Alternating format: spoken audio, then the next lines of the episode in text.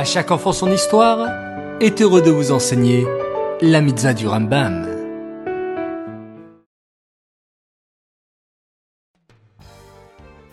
Bonjour les enfants, Bokertov, comment allez-vous ce matin? Baruch Hashem, je suis heureux de vous retrouver une fois de plus pour étudier ensemble les mitzvot du Rambam. Aujourd'hui, le 26 Tammuz, c'est facile. Nous étudions encore la même mitzvah qu'hier. Alors, tu t'en souviens? Eh oui, bravo C'est la mitzvah positive numéro 5 qui nous ordonne de prier Hachem, de nous adresser à lui en faisant notre tefila. Ce moment de prière s'appelle dans la Torah le service du cœur. Comme il est écrit, servez Hachem de tout votre cœur.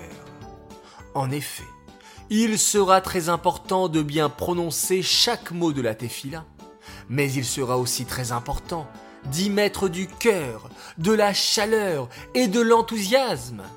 Ainsi, lorsqu'on prie avec Kavana, en réfléchissant bien aux paroles que l'on prononce et en ayant en tête que l'on se tient debout devant le roi des rois, Hachem lui-même, notre tefila monte directement au ciel et Hachem l'écoute avec beaucoup d'attention.